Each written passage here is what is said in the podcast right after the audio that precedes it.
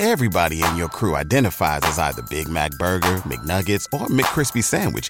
But you're the filet fish Sandwich all day. That crispy fish, that savory tartar sauce, that melty cheese, that pillowy bun. Yeah, you get it. Every time. And if you love the filet of fish, right now you can catch two of the classics you love for just $6. Limited time only. Price and participation may vary. Cannot be combined with any other offer. Single item at regular price. Ba-da-ba-ba-ba. Привет! Это Ольга Китаина, основательница сервиса по подбору психологов «Альтер». И Кристина Вазовски, продюсер проекта. Я вас слушаю. Это подкаст, в котором вы узнаете, как устроена психотерапия изнутри. Наши герои – настоящие психотерапевты клиент. Каждую неделю они будут встречаться и записывать свои сессии, а вы сможете наблюдать за их прогрессом или его отсутствием. У этого подкаста нет сценария. Мы не вмешиваемся в то, что происходит между терапевтом и клиентом. Вы слышите реальный диалог героев подкаста. Мы вырезаем только те детали, которые нарушают их анонимность. Всего в подкасте 6 эпизодов, и их важно слушать по порядку. Если вы не слушали первый выпуск, будет лучше начать с него. Ответы на самые часто задаваемые вопросы о проекте вы можете прочитать по ссылке в описании подкаста. А также в нашем инстаграме собачка псиальтер.ру. Если вы хотите ощутить эффект от психотерапии на себе, мы поможем подобрать вам терапевта у нас на сайте psialter.ru. Мы сделали промокод специально для слушателей подкаста 500 рублей на первую сессию. Просто переходите по ссылке в описании подкаста и нажимайте «Активировать промокод». Надеемся, что вам понравится сегодняшний выпуск, и вы услышите в нем важные для себя вещи.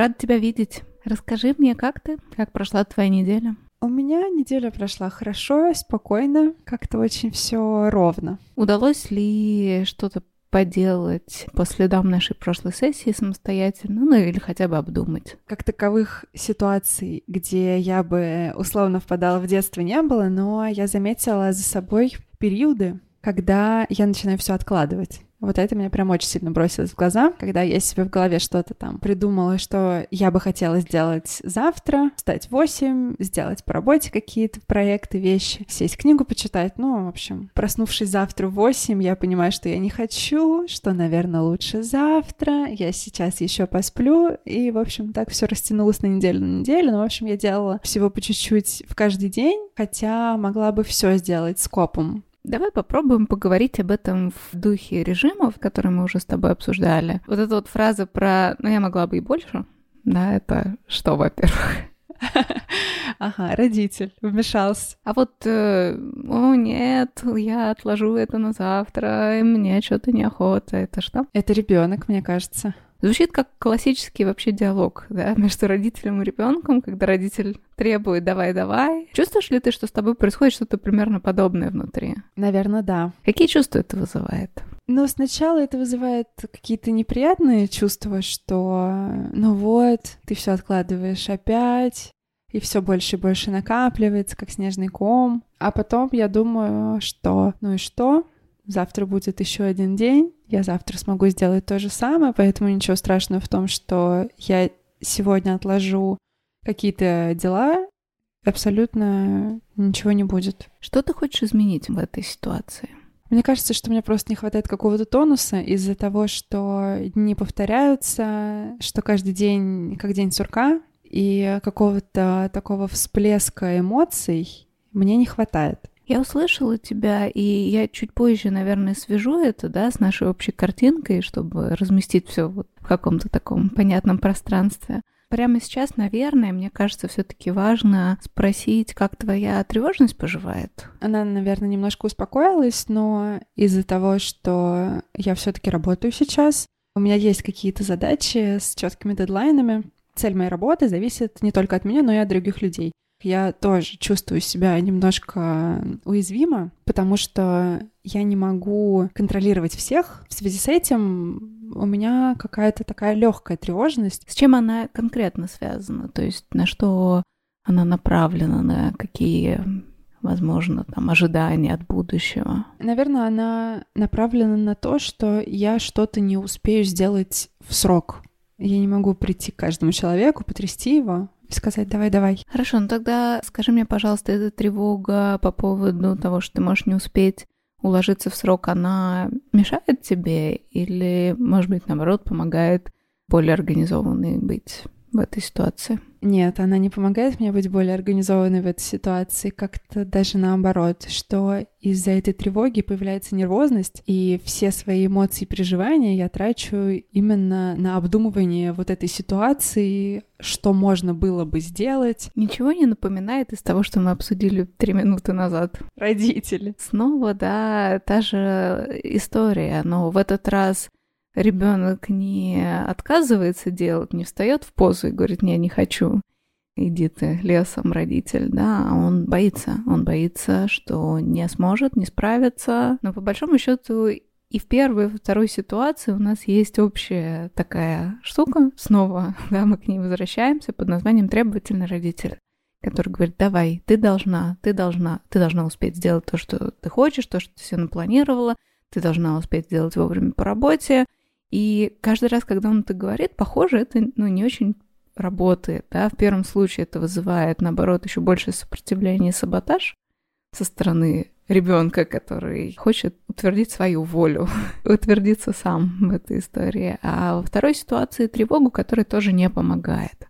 То есть кажется, что и там, и там требовательный родитель не работает, неэффективен. Так? Угу. Хорошо. А как что могло бы быть альтернативой ему? Ну, наверное, это какая-то противоположность, которая не говорит «давай, давай», а которая, возможно, говорит «ну, если нет, то нет».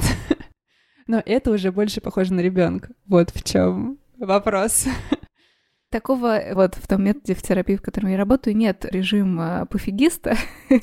Но, в принципе, мы можем его ввести с тобой, да, режим пофигиста, который просто отключается и говорит, ну, не, что-то не то, я не буду. Это мне напоминает избегающего защитника в какой-то степени, отстраненного защитника, который как бы забивает на то, что для тебя на самом деле важно между одной крайностью, где происходит обесценивание и как бы пофигизм такой, да, и другой крайностью требования «давай-давай», есть ли что-то промежуточное, что тебе кажется более здравым? Промежуточным должен быть здравый смысл.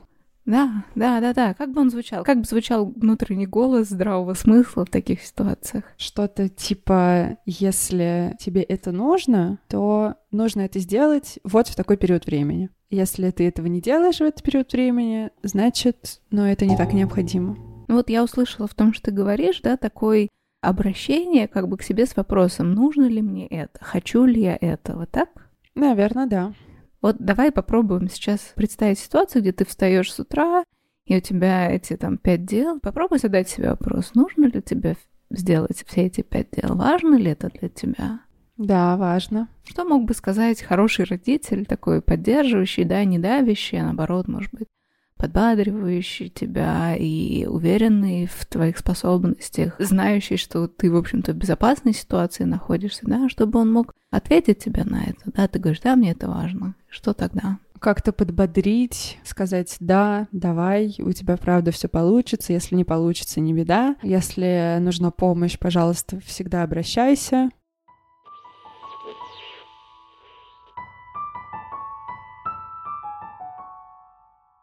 Можешь сейчас попробовать закрыть глаза, представить себя снова маленькую, да, как мы это делали раньше с тобой, и прям сказать себе эти слова. Если тебе это важно, ты справишься, ты можешь, у тебя получится. Если тебе нужна помощь, я рядом. Ты можешь на меня рассчитывать. Я тебя не подведу. Мы с тобой вместе одолеем это. Что чувствует маленькая, которая слышит эти слова? Какой-то подъем и уверенность в том, что, во-первых, все получится, а во-вторых, что если не получится, то всегда можно обратиться за помощью кому-то. Да. Хорошо, можешь вернуться сейчас сюда, обратно ко мне. Как тебе кажется, вот выбирая из двух форм разговора с собой, да, форму номер один, которую ты и так используешь постоянно. Давай, давай, надо, надо делать, иначе будет плохо, иначе не успею все полетит э, куда-то не туда. И вот этот второй вариант. Ты сможешь, ты справишься, я верю в тебя, у тебя получится. Если это правда важно, то ты это сделаешь. Если не получится, ты сможешь обратиться за помощью и это ничего страшного, да, ты можешь продолжать. Выбирая между этими двумя голосами, какой тебе кажется более подходящий для того, чтобы чувствовать себя действительно безопасно в ситуации, действительно справляющейся с ней, да, и испытывать подъем такого рода. Ну, испытывать подъем и чувствовать себя в безопасности, это, безусловно, про первый вариант. Но, опять же, второй вариант, который, ну, такой более направленный, более строгий, он кажется более дисциплинирующим. То есть ты видишь в нем какую-то пользу особую, да, которая выглядит как дисциплина для тебя. В чем это проявляется? Мне кажется, это как в школе. А, например, когда у тебя есть учитель, которого все любят, такой добрый, снисходительный, который все всем разрешает, никогда не кричит, не ругает, двойки не ставит. А есть э, такой строгий, четкий, что по делу он всегда тебя наругает, а когда ты напишешь какую-то контрольную на пятерку, то похвалит и скажет, что ты классно разобрался в теме. Мне кажется, у всех такие учителя были. Я думаю, что ты представляешь, о чем я говорю. И мне кажется, что вот этот мой подход более строгий, он немножко похож на вот эту школьную систему, но он более направлен на какое-то давление. Давай так. Это правда, что если давишь на человека, да, то он кажется, на первый взгляд, что он больше мобилизуется и больше способен успеть, усвоить, сделать. Это в теории такая идеальная модель. Теперь говорим про реальную ситуацию, где у тебя возникает э, твой внутренний вот этот вот строгий, условно, учитель, да, требовательный родитель. И ты говоришь, я прокрастинирую, я чувствую тревогу. То есть там, где он, по идее, должен был бы работать и повышать твою продуктивность, он это и не делает, с одной стороны, с другой стороны, немножко даже демотивирует. Да, все верно. Как нам склеить тогда эти две идеи, да, о том, что это вроде дисциплинирующий подход, но на самом деле в некоторых ситуациях он не дисциплинирует, а наоборот заставляет избегать, заставляет отстраняться от того, что тебе важно. Он заставляет отстраняться, когда происходят какие-то ситуации, связанные с негативом, когда что-то неправильно или когда что-то не получается. Потому что в позитивных ситуациях и в хороших, когда все получается и все хорошо, наоборот, вот это давление позитивное, оно наоборот только мотивирует. Если склеивать обе модели, то получается, что когда все хорошо, нужно прибегать к той, которая подталкивает каким-то шагам, а в негативных историях, когда что-то не получается, нужно попробовать воспользоваться поддерживающей функцией. Ну, наверное, сказать себе в голове, что все хорошо, что ничего не случится, если что-то пойдет не так. В этом ничего страшного нет, потому что это всего лишь малая часть того опыта, который можно прожить. Ты сейчас сказала очень здравые вещи, как мне показалось. Ну, то есть прям звучит как, не знаю, цитата, которую можно в какую-нибудь книжку по психологии засунуть, да? Но при этом у меня почему-то, я не знаю, это чисто вот догадка, да, что ты больше это понимаешь головой, но не очень, может быть, хорошо пока чувствуешь изнутри. Каково это? Да, да, да, головой я все прекрасно понимаю, в голове у меня все так очень системно но в чувствах и ощущениях там все вообще бардак полный.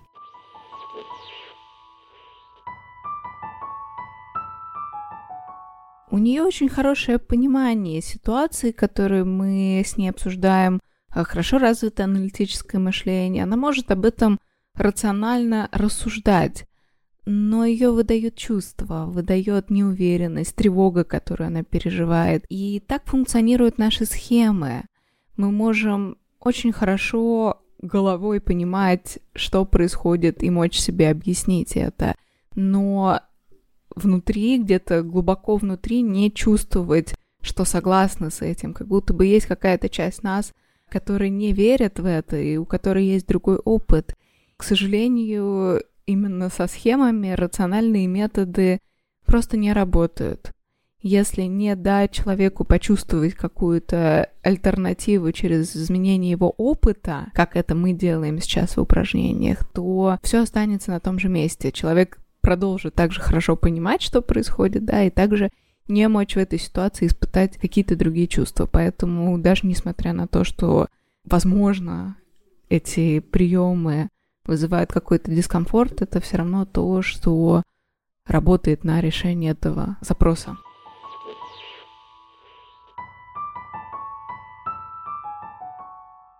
Я предлагаю выйти из головы сейчас немножко и двинуться туда, где тебе, может быть, трудновато, да, раскрываться, да, но что там супер полезно для тебя. Это в вот этот вот опыт поддержки, опыт такого доброжелательного отношения к тебе, опыт веры в тебя. И нам сейчас важно найти какую-то ситуацию, на которой мы могли бы это потренировать, какую-то детскую, может быть, тоже историю про то, где реально ты встречалась вот с таким дисциплинирующим и требовательным отношением, и вместо него попробовать прожить другое отношение с моим участием, ну, как мы это делали в прошлый раз. Важно, да, не просто отсутствие поддержки, а наличие как раз вот этих вот требований довольно сильных в этот момент. Вот мне вспоминается сразу эта продавщица, например, да, как модель такой ситуации возможно, когда она смотрит на тебя, и ты видишь, что это тот человек, который тебя что-то ждет. Тебе надо срочно отреагировать, и ты потеряна в этот момент. Да, ну вот что-то из этой серии. Возможно, эту ситуацию, может быть, что-то другое. Да, наверное, у меня есть ситуация из школы. У меня были проблемы с математикой, меня отдали к репетитору, к такому очень серьезному. Это был такой дяденька, довольно молодой, но, тем не менее, очень строгий. У меня в школе была довольно сильная загрузка, потому что у меня там было два иностранных языка, плюс дополнительные какие-то предметы, на которые я ходила по своему желанию.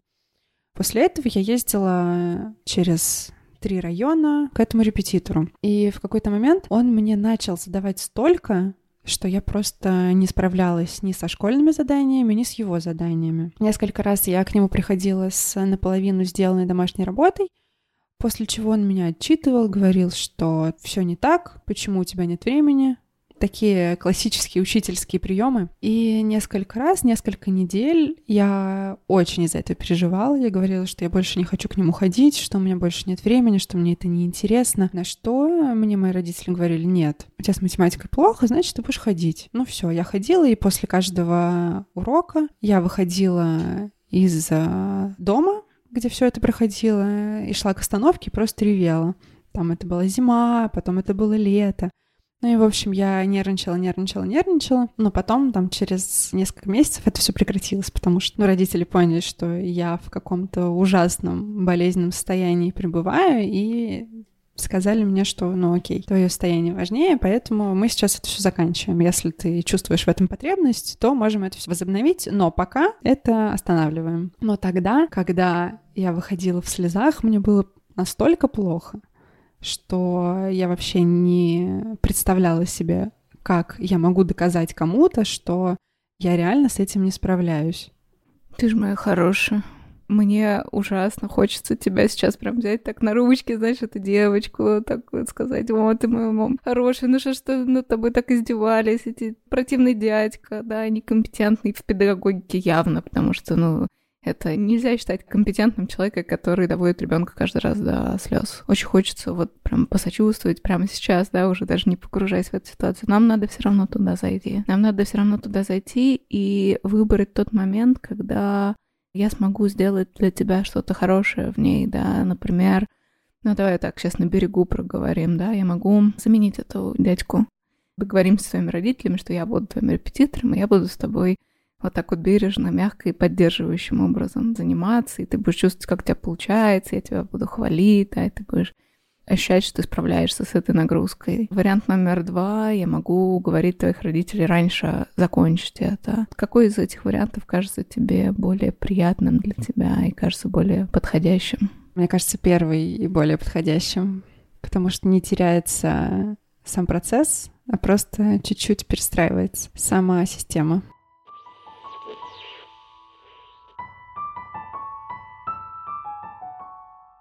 Ну смотри, я прошу тебя закрыть глаза, да, и представить, что прямо сейчас твои родители разговаривают э, с кем-то в коридоре и обсуждают, что, ну, вот тебя находят какого-то нового репетитора и с ним договариваются, и ты с любопытством выглядываешь, кто же это, кто же, да, это оказываюсь я. Вот, я твой репетитор, и я говорю, что да, мы встретимся с тобой на следующий день и начнем наш первый урок. Проходит день, ты выходишь из дома, ты приходишь ко мне домой. Первое, что я делаю, это приглашаю тебя за стол, я наливаю тебе напиток, который ты любишь, да, я спрашиваю, что ты предпочитаешь, что тебе сделать.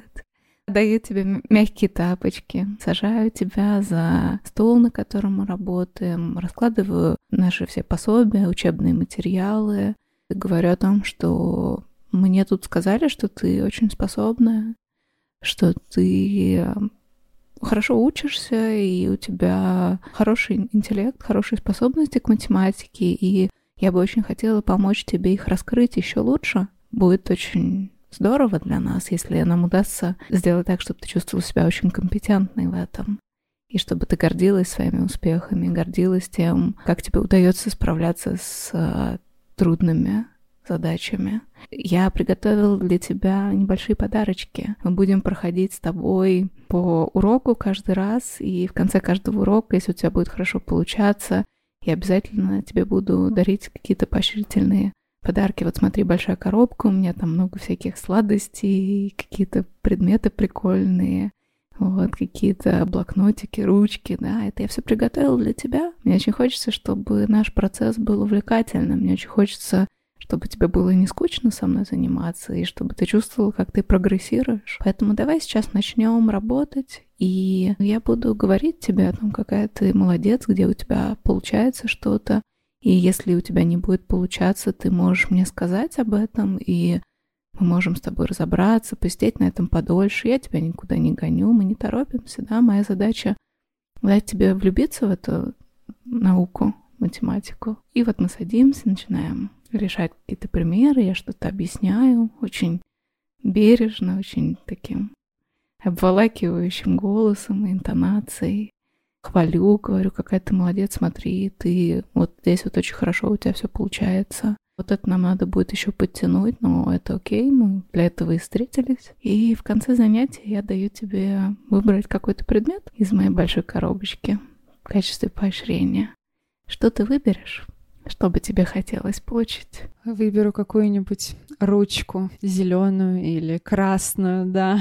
Классно. Ты такая молодец, говорю тебе я на прощание. Приходи ко мне еще, и мы продолжим с тобой. Очень приятно, потому что у меня такого еще не было. И этот урок прошел не как урок, а как какая-то консультация по предмету без лишних правил, без оценок. Чувствуешь ли ты себя уверенно сейчас? Конечно, гораздо увереннее, чем была тогда.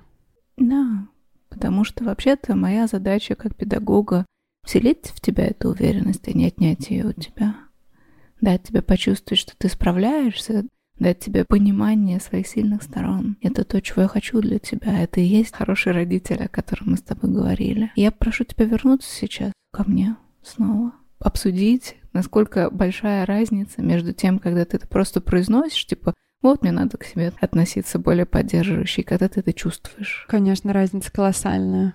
Это небо и земля, потому что в той ситуации, будучи ребенком, тебе кажется, что у тебя просто нет выхода. Сколько бы ты ни говорил, сколько бы ты ни пытался доказать что-то, что ты прав, что тебе некомфортно, тебе плохо. И, наверное, просто разница в том, что у меня не было вот такой безусловной поддержки, ты не представляешь, как меня ранит каждый раз, и как я прям страдаю внутри, когда я слышу, что есть дети, у которых не было такой поддержки, безусловной. Это просто заставляет мое сердце плакать, серьезно. И мне хочется, не знаю, просто взять вот от себя, откусить кусочек такой возможности, да, такого опыта, просто передать его тебе, да, и дать тебе его прям принять вовнутрь.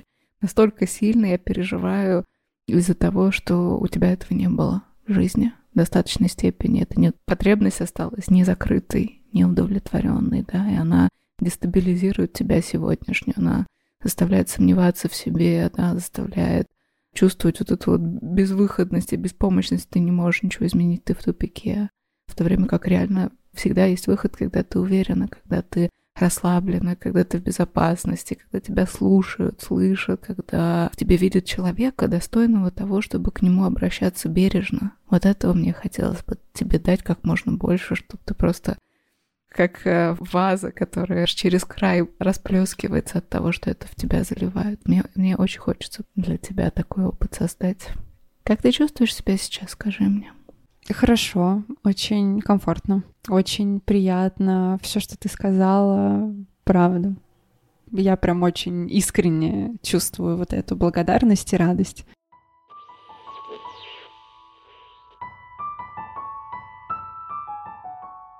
Мы выполнили упражнение, которое называется рескриптинг в воображении.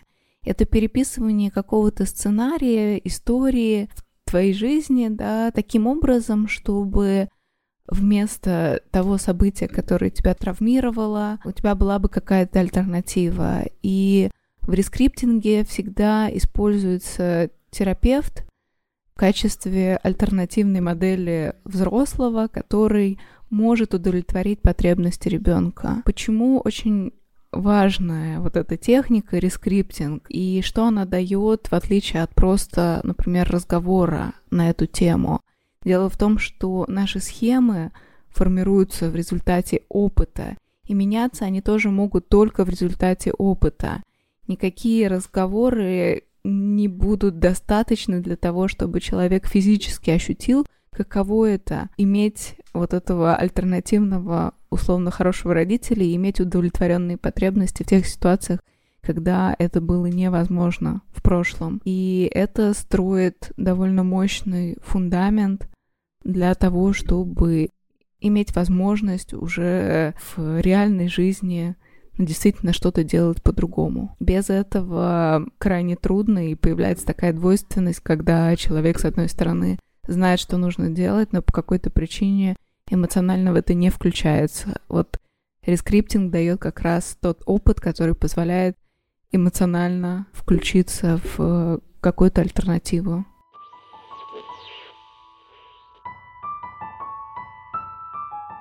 Наша задача, да, с тобой научиться не только на меня опираться, да, в этой поддержке, а учиться быть таким человеком для себя, быть самой для себя таким, да, хорошим учителем, хорошим родителем.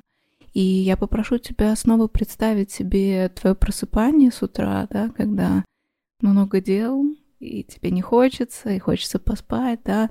Что бы сделал такой человек, как вот я была, да, сейчас в этой ситуации, что бы он сделал для тебя? Как бы он тебя простимулировал включиться в дела?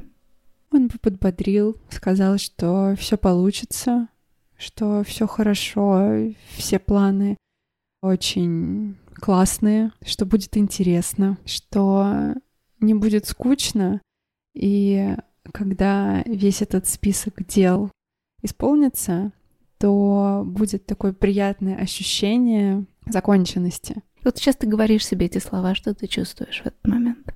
Я верю, что так оно и будет на самом деле. Скажи мне, пожалуйста, это сейчас такой вопрос может показаться, что он немножко в сторону, на самом деле мы все еще продолжаем в ту же степь. Очень часто люди, которые привыкли требовать да, от себя многого и навешивают на себя большие обязательства, большую ответственность, недолюбливают на такое ничего не делание, праздность, детское веселье, да, это характерно для тебя? Мне кажется, нет. Mm-mm. У тебя с этим по-другому? У меня с этим нормально. Но если я пролежу целый день в кровати после напряженной недели, я не буду себя никак обижать и говорить, что ты занимаешься какой-то херней. Встань и начни там генеральную уборку или что-то еще. Нет. Но бывают моменты, когда я понимаю, что в то время, когда я лежу, я могла бы сделать что-то полезное для себя книжку почитать или еще что-то. Но тогда я тоже не занимаюсь суперсильным каким-то самобичеванием. Нет, ну я просто в голове эту мысль прокручиваю, и если я понимаю, что мне действительно этого хочется, я встану, возьму книжку и пойду почитаю. Кстати, вот э, у меня еще такое воспоминание или чувство есть, что когда я болею, ну иногда, и когда мне приходится брать больничный, и в школе так было, когда мне приходилось брать больничный и сидеть дома, я чувствовала себя какой-то виноватой. Вот это у меня сохранилось до сих пор, и это очень неприятное ощущение даже если это какой-то короткий срок, один день, два дня. Я не могу просто отпустить, расслабиться и сказать, я болею, я восстанавливаюсь, все, я никуда не должна сейчас идти по разумным и логическим причинам. Но нет. А скажи мне, пожалуйста, как это сочетается с тем, что ты лояльна к себе во время отдыха? Для меня это звучит как противоречие, как будто бы когда болею, не имею права, а когда просто... Согласна, да.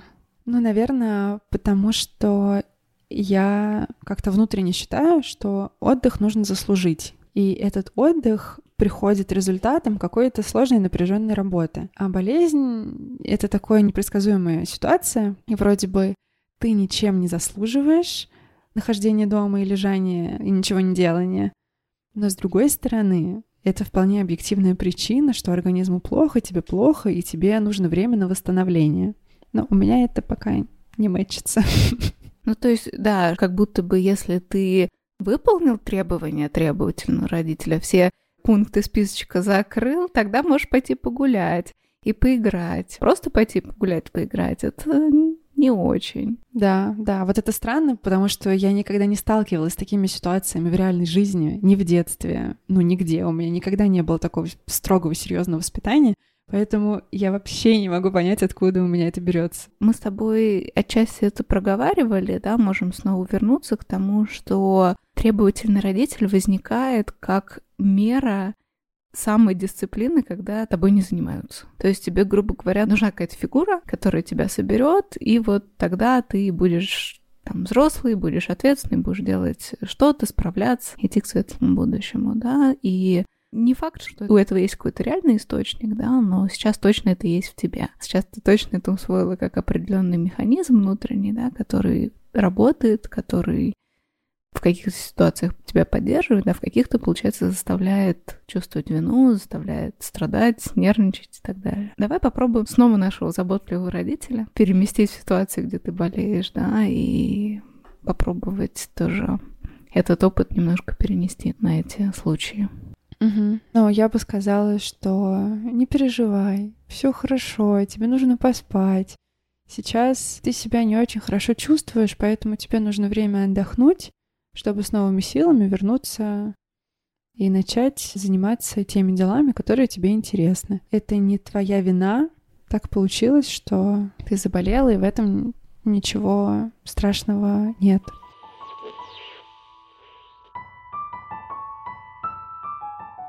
Есть очень большая разница между интонацией человека и его невербаликой в тот момент, когда он просто обсуждает какую-то ситуацию, рассказывает о ней, формирует некоторое повествование, ну, например, направленное на меня, да, где я слушатель, и между состоянием, когда человек непосредственно погружен в свое воображение и чувствует и слышит и видит то, что представляется, да, мог видеть тогда, то есть создает вот эту вот симуляцию воображения. в этот момент, конечно, эмоциональная включенность, эмоциональный отклик гораздо глубже, и мы это можем, даже не видя клиентки, услышать на аудио.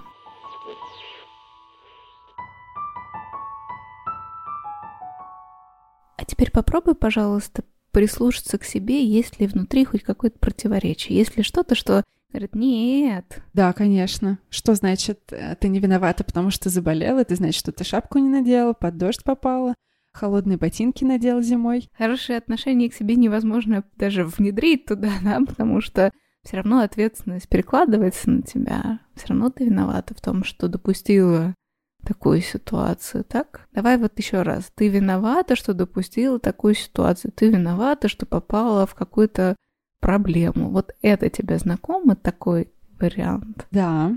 Давай расскажи мне об этом. В любой ситуации. Если взять ситуацию с болезнью, да, ты виновата, что ты не проследила, что ты не посмотрела за окно, когда выходила из дома. ты не взяла зонт, потому что не захотела его тащить, или это неудобно, некрасиво, и вообще у тебя стрёмный зонт, шапку не надела, хотя на улице ветер и снег и дождь, и вообще апокалипсис. Или если взять э, ситуацию с математикой, которую мы обсудили, что ты недостаточно упорно занимаешься, что ты плохо изучила тему, у тебя есть все пособия, тебе нужно было прочесть все внимательнее. И тогда ты бы точно поняла, и у тебя не возникло бы проблем с успеваемостью, не возникло бы проблем с решением задач, и вообще все было бы хорошо. Ты помнишь, да, у нас был режим среди критиков, родители вызывающие чувство вины. Угу. Да, я сейчас попрошу тебя со мной проделать еще одно небольшое упражнение. Мы воспользуемся какими-то опять предметами сейчас. Вот, я прошу тебя поставить какой-то предмет или найти, выбрать предмет в своем окружении, который будет у нас вот этим вот вариантом критика, вызывающего чувство вины. Кого ты выбираешь? Это пресс-папье. О, отлично. Можешь его держать вот как-нибудь, чтобы я тоже увидела? Да.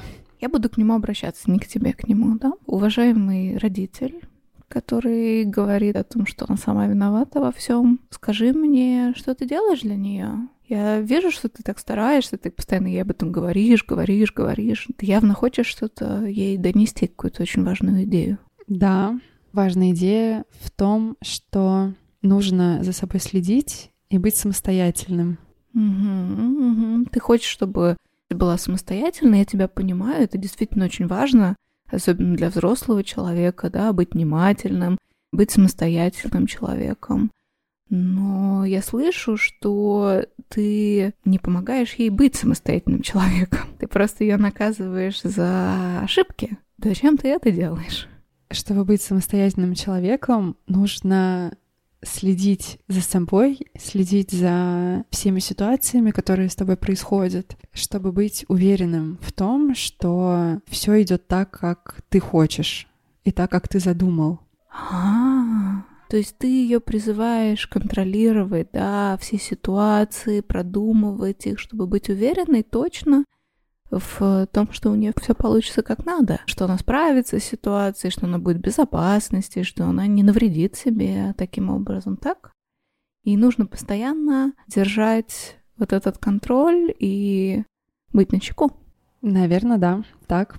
Все так. Скажи, пожалуйста, вот от того, что ты постоянно напоминаешь ей о том, что ей нужно постоянно все контролировать, да, и очень внимательный быть вообще ко всему, чтобы, не дай бог, не совершить какую-то ошибку или не сделать что-то плохо. Как ты на нее влияешь тем самым? Это все время напоминает о том, что нужно все держать под контролем. Это вызывает безусловный рефлекс, который в жизни в будущем поможет все держать под контролем, опираться на себя, на свои мнения, желания и поступки и быть уверенным в собственных силах. Ну вот смотри, мне что-то другое сказала. Она сказала, что, что она, наоборот, не чувствует себя уверенной в собственных силах, а чувствует себя виноватой. И говорила также о том, что она испытывает много тревоги, потому что нужно все время все держать под контролем, да, что это не только помогает ей, но и мешает в какой-то степени. Что ты мне об этом скажешь? Это лишь интерпретация. Это не сработало так, как должно было сработать. Поэтому это она что-то делала не так. Насколько это справедливо вообще? Насколько ты справедливо требуешь от нее того, что требуешь? Это справедливо с точки зрения модели того самого беспощадного родителя, но как э, методика это несправедливо, конечно. Потому что ни один человек не может контролировать все, и ни один человек не может не совершить ошибки. Более того, совершение ошибок — это часть нашей жизни. Ну хорошо, Уважаемый родитель, вызывающий чувство вины, я благодарю вас за интервью, да, за участие. Попрошу сейчас отойти немножко в сторону.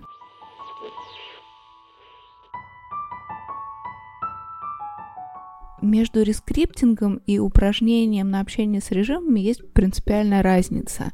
В рескриптинге главная задача моя удовлетворить потребность уязвимого ребенка в той ситуации, которую он себе представляет.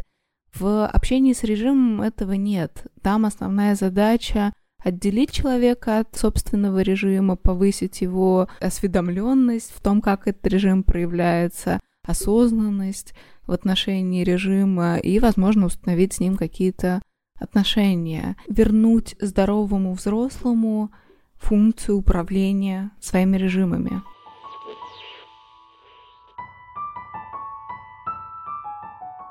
У этой стороны тебя, у этого механизма есть двойственная природа. С одной стороны, где-то она тебя подтягивает к тому, чтобы быть более ответственной, более внимательной, более четкой, точной. А в какие-то моменты, особенно в те моменты, где ты уязвима, и где ты правда не можешь контролировать ситуацию, блин, потому что никто этого не может, да, она как будто бы ну, начинает перегибать палку и ругать тебя даже за это, даже за то, что ты не можешь контролировать, даже за то, что ты не могла прогнозировать заранее. Как будто бы то, что она тебе это говорит, эта часть, да, как-то тебе должно помочь в будущем. Хотя я не знаю, что должно помочь в будущем человеку не заболеть. Это если бы мы могли это предотвращать, мир был бы другим, наверное, так? Что для тебя это значит сейчас, вот то, что мы обсудили? Головой я, конечно, понимаю, что это в корне все неверно. Чувствами и ощущениями я пока не могу это никак предотвратить. Вот этот негативный подтекст. Я думаю, это то, чему мы будем учиться с тобой. Потому что у тебя уже есть опыт того, как ты меняешь ощущения, да, используя определенные приемы. И с этим мы тоже сможем справиться таким образом, да, просто вот прямо сейчас, наверное, уже нет смысла начинать эту работу с нуля, потому что ну, хочется ее прям развернуть, прям более внимательно поделать. Вот. Но по большому счету, если ты понимаешь это хотя бы головой, это уже неплохой первый шаг.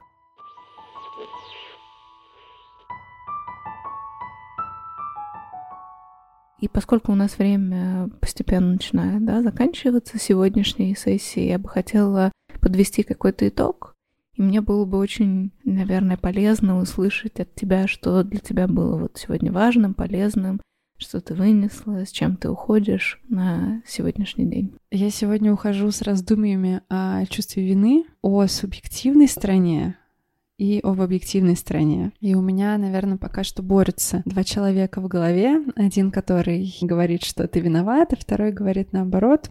Я хотела бы попробовать как-нибудь при возникновении какой-то ситуации, в которой эти чувства во мне разыграются ярче, попробовать их как-нибудь урегулировать и понять, что вот это чувство вины, которое во мне просыпается, оно неверно, и оно не должно иметь никакого воздействия на меня, на мое здоровье, на мои чувства и эмоции. Поэтому когда-нибудь такая ситуация точно случится, и я бы прям очень хотела сконцентрироваться на этом и понять, как у меня это все проходит внутри. И мне кажется, очень важной такой подсказкой с моей стороны, которую я могу для тебя сделать, было бы следующее, что чувство вины по природе, да, почему оно вообще есть, оно создано для того, чтобы нам исправлять свое поведение в социальных каких-то отношениях да, с другими людьми. То есть мы сделали что-то плохое, мы почувствовали себя виноватыми, мы исправились. И вообще само по себе чувство вины, оно может быть очень полезным, здоровым, как бы нет проблем в нем, как в чувстве. Проблема возникает тогда, когда чувство вины направлено на то, что мы не можем исправить и не можем контролировать, и не можем изменить прямо сейчас. Что толку чувствовать себя виноватой от болезни? От этого ты не выздоровеешь быстрее, от этого ты не станешь человеком с каким-то великолепным иммунитетом, да, то есть это не помогает.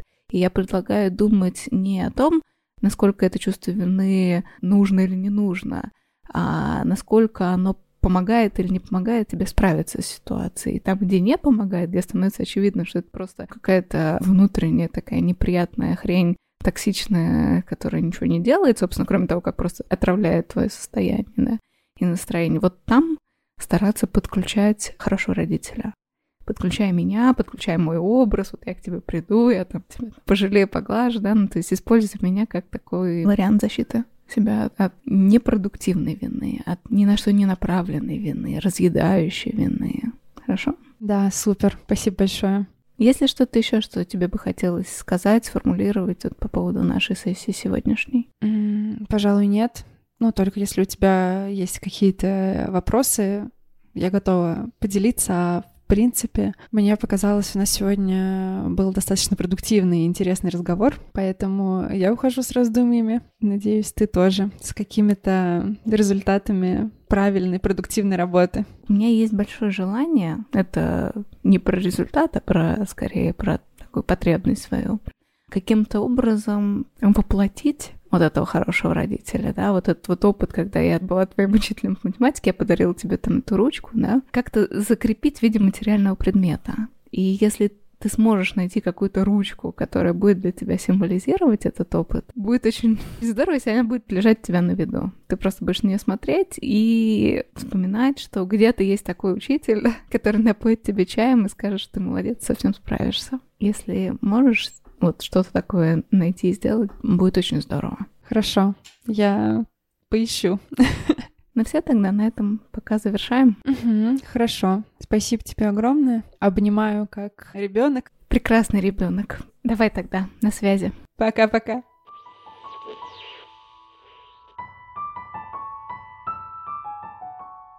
Наша сегодняшняя сессия была эмоционально достаточно насыщенная, и я считаю это здорово, именно потому что мы столкнулись с режимом отстраненного защитника в самом начале, и кажется, что лед в этом смысле трогается, и я сама старалась быть более эмоциональной, чтобы немножко усилить этот процесс, активировать его. По-настоящему глубокие эмоциональные и физические изменения достигаются за счет того, что человек, с одной стороны, наглядно видит, как его эмоциональные состояния порождаются критическими режимами и получает альтернативный опыт удовлетворения потребностей ребенка хорошим родителям, на контрасте буквально физически ощущает, что для него является наилучшим выбором.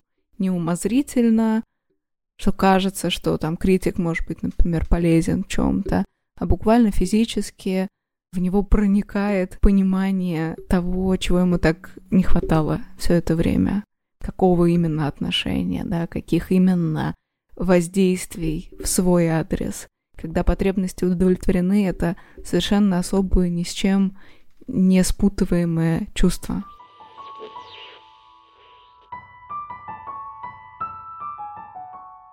На нашем потрясающем сеансе мы сегодня обсуждали те вопросы, которые мы поднимали на прошлых сеансах, связанными с тревожностью, и появился новый вопрос для обсуждения, связанный с чувством вины, о чем мы начали говорить только, наверное, в последние 10 минут нашей встречи, но мне показалось, что это было максимально информативно и максимально полезно. Поговорить со своим э, внутренним родителем. Мне кажется, что это довольно интересное упражнение. Не скажу, что оно супер полезное, потому что такие разговоры случаются в голове постоянно. Сам проигрыш ситуации мне не показался каким-то полезным или неполезным. Но это просто какое-то моделирование той ситуации, которая была. Да, может быть, э, в будущем там можно будет применить такой же метод с чем-нибудь еще, если будет похожая ситуация. Но мне кажется, это не способ выйти из э, какого-то травмирующего опыта. Может быть, этот диалог был нов только тем, что я говорила не самой собой, а с кем-то гипотетическим. Но, как я уже говорила, что все упражнения, связанные с воображением, мне не скажу, что очень нравятся, потому что мне сложно в этой роли, мне сложно говорить о себе в третьем лице. Знаешь, ты понимаешь, что это не самое ужасное, что может с тобой произойти. И, может быть, когда ты будешь говорить о себе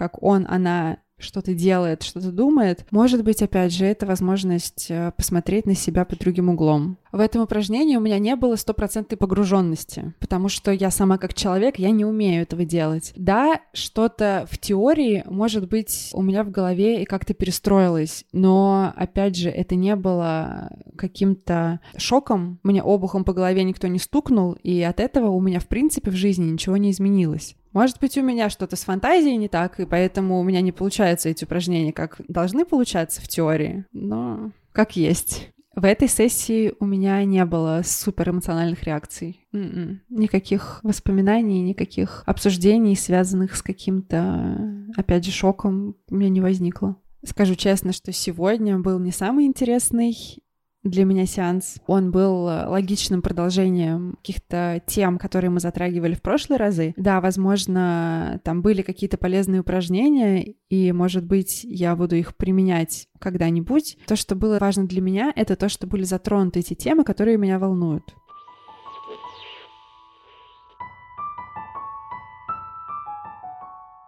в терапии критично важно такое явление, как альянс, то есть согласованное понимание клиентам и психотерапевтам того, что происходит с клиентом, куда мы идем, как мы это делаем, каким именно способом. И без хорошего альянса хорошей психотерапии тоже нет. Эффективности не будет, если нет достаточно ясного, такого слаженного, разделяемого двумя людьми понимания. И если опираться на обратную связь, то, кажется, с этим есть какие-то проблемы. Возможно, она мне что-то не говорит напрямую. Иногда клиент дозревает до того, чтобы высказать какое-то свое недовольство терапевту на более поздних стадиях, когда более крепкие отношения и ну, тоже само восприятие терапевтических отношений немножко сдвигается. И в данном конкретном нашем случае я вижу в этом возможные проявления, опять же, отстраненного защитника или избегающего защитника, поскольку ну, нельзя доверять незнакомым тетям, которые предлагают тебе конфетку. Опасно э, слишком раскрывать какие-то чувства, сближаться, говорить о том, что тебе что-то может быть неприятно. Но нам это предстоит еще выяснить. Спасибо, что дослушали выпуск до конца. Мы будем очень рады, если вы поделитесь подкастом у себя в сторис, отметив нас – собачка псиальтер.ру, а также напишите отзыв в подкаст-приложении, в котором вы нас слушаете. До встречи на следующей неделе.